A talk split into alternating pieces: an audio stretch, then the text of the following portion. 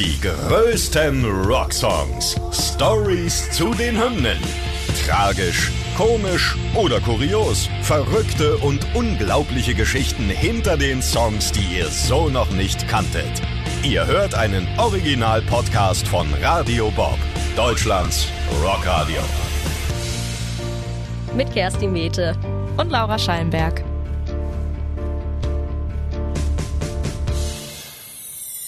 Heute Welcome to the Black Parade von My Chemical Romance.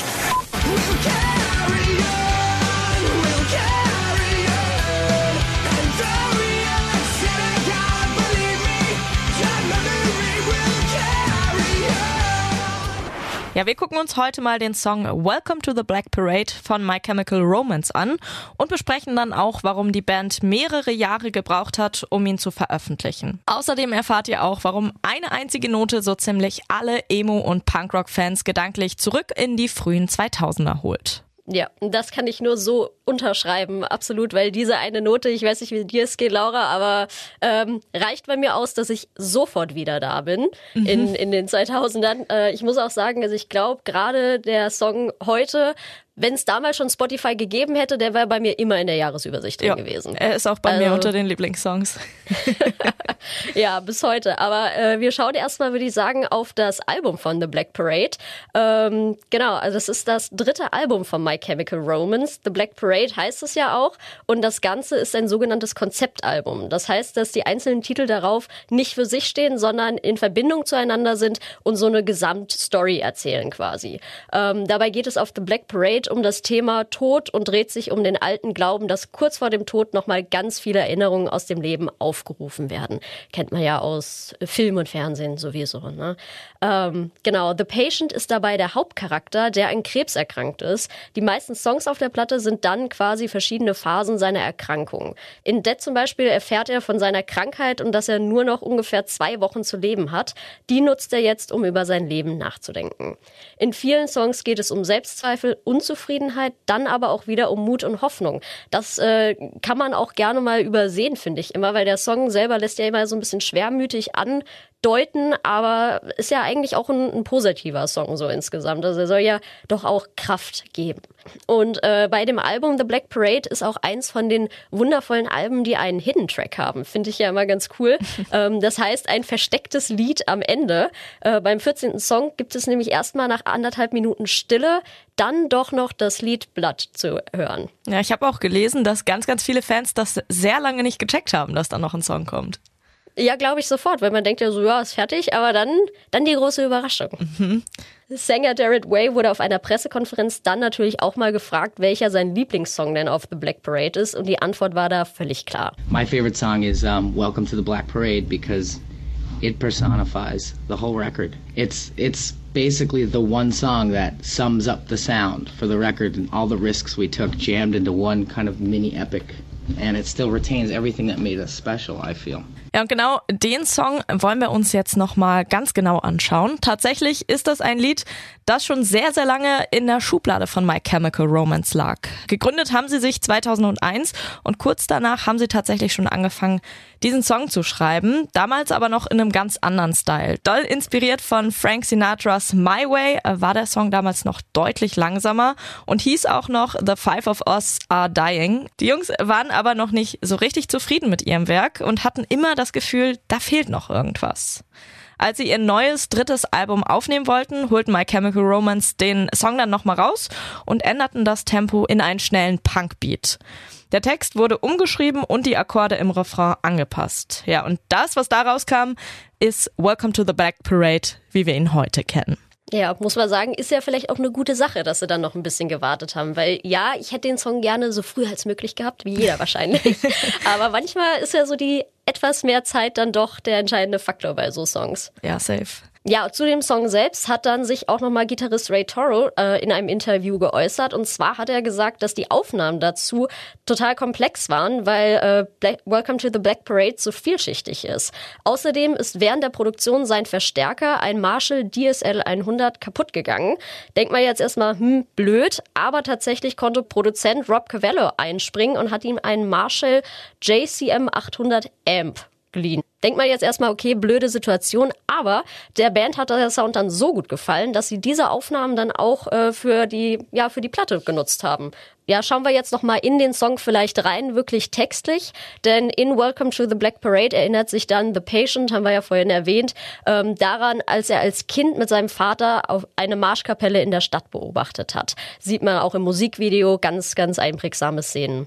Ähm, die Zeile Sometimes I get the feeling she's watching over me ist übrigens der einzige Text auf dem Album, in dem es um die verstorbene Oma von den Brüdern Michael Way, also Bassist der Band, und Jared Way, dem Sänger, geht.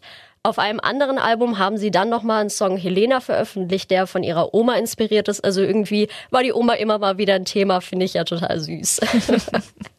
ähm, genau, insgesamt ist Welcome to the Black Parade also kein trauriger Song, sondern eher ein hoffnungsvoller Song, in dem es darum geht, einen Verlust zu akzeptieren und weiterzumachen, gleichzeitig aber nicht die guten Erinnerungen an die Person zu vergessen.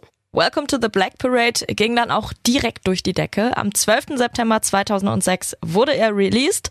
Im Oktober wurde er dann direkt zur Nummer 1 Single in Großbritannien und blieb auf dieser Position auch erstmal zwei Wochen. Kurz danach stieg er auf Platz 1 der Modern Rock Charts, wo er nochmal sieben Wochen blieb. Welcome to the Black Parade ist der dauerhafteste Erfolg von My Chemical Romance und erreichte Platz 17 in den Rolling Stones 100 Best Songs of 2006. Außerdem wurde und wird er für Netflix-Produktionen wie zum Beispiel bei der Serie Lucifer, bei Videospielen wie Guitar Hero und auch zu Sportevents wie zum Beispiel bei der Formel 1 eingesetzt. Also das äh, war zwar vielleicht in 2006 auf Platz 17 für mich bis heute in den Top 20 auf jeden Fall.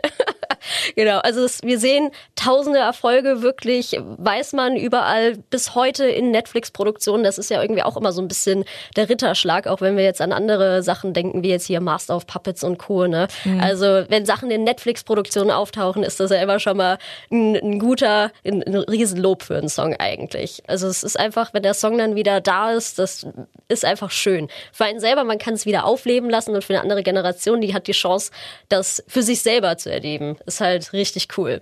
Ähm, genau, aber es gab halt leider nicht nur positive Stimmen dazu, sondern auch ein paar böse Stimmen. Wie das ja leider oft ist bei Songs, die sehr erfolgreich sind, gibt's immer Leute, die dann irgendwie ja, das Ganze ins Negative ziehen wollen oder es versuchen zumindest. Aber ihr merkt, Welcome to the Black Parade und das dazugehörige Album hat der Band sehr schnell großen Erfolg gebracht. Leider gab es dann aber, wie gesagt, auch ein paar üble Stimmen.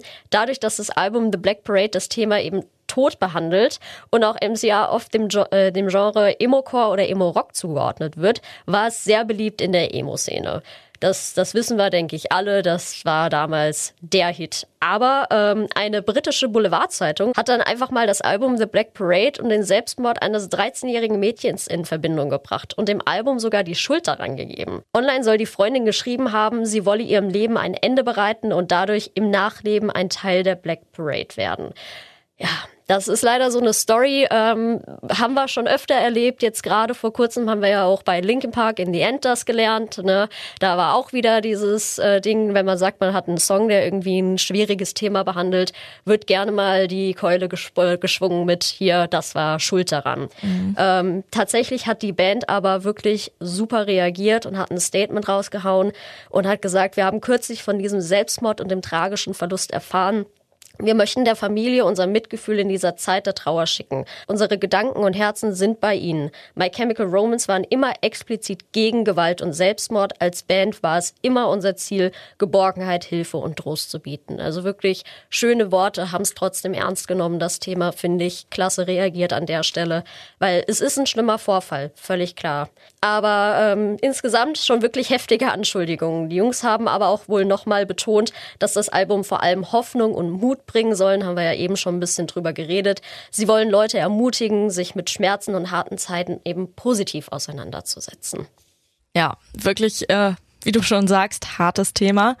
Lass uns zum Schluss noch mal ein bisschen auflockern und die sagenumwobene G-Note besprechen. Ja, los geht's in dem Song ja mit einem Klavier und erstmal eine halbe Note lang den mittlerweile wirklich ikonischen Ton G.